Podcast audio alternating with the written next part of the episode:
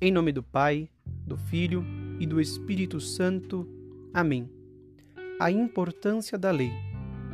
Meus irmãos, minhas irmãs, nesta quarta-feira da décima semana do tempo comum, Jesus vem nos falar da importância da lei de Deus, ou seja, dos mandamentos. No início do evangelho de hoje, nós já vemos por que Jesus fala da importância da lei. Diz Jesus: Não penseis que vim abolir a lei e os profetas. Muitos dos que seguiam Jesus acreditavam que seu ensinamento iria romper com a aliança do Antigo Testamento. Mas precisamos compreender bem o contexto em que isso ocorre, porque a lei é de Deus. Logo, estaria o povo de Israel querendo romper sua aliança com o Deus que tinha feito tanto por eles? O povo tem uma esperança no rompimento com a lei, não porque desejasse romper com Deus, Deus que tinha sido sempre tão favorável a eles, mas porque essa lei era manipulada pelos doutores e sábios do templo e da religião.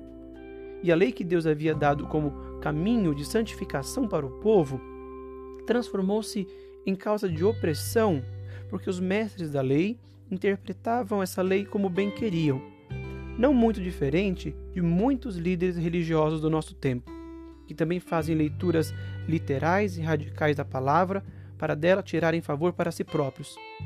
Contudo, ainda que a lei tenha sido manipulada, corrompida ou mal interpretada pelos homens, ainda é a palavra de Deus dirigida para o seu povo, para o seu povo eleito, escolhido, Israel.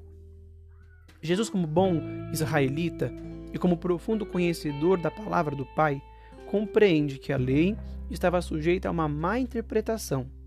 Justamente por isso, seu ensinamento busca levar a lei ao seu pleno cumprimento, como o próprio Jesus diz no texto do Evangelho de hoje. E de fato, vemos na mensagem de Jesus uma interpretação autêntica da lei. Nosso Senhor, como nenhum outro, traduz a lei em ensinamentos e práticas de vida muito mais próximas e acessíveis à nossa realidade, de forma que a lei não, não é mais um peso, mas se torna novamente um caminho pelo qual podemos alcançar a santidade. O ensinamento de Jesus conduz a lei de Deus de volta ao seu papel original, conduz a lei de Deus à sua função essencial que é ajudar o povo a se santificar, aproximar o povo de Deus e não ser um peso que oprime o povo. É justamente o que afirma nosso Senhor Jesus Cristo no final do evangelho desta quarta-feira, ao dizer que quem praticar e ensinar os mandamentos será considerado grande no reino dos céus. Quem viver essa lei e ensiná-la de maneira autêntica, como ela de fato é, esse será considerado grande no reino de Deus. Isso é levado muito próximo da cultura e da religião judaica, porque é costume nas casas judaicas as crianças aprenderem desde cedo a ler a Torá, a palavra de Deus. Os pais transmitem aos seus filhos a palavra de Deus, ensinam aos seus filhos a lei que de Deus receberam. Meus irmãos e irmãs, façamos um esforço contínuo para conhecer a palavra de Deus, para ter intimidade com essa palavra, que neste momento de pandemia é nossa maior força.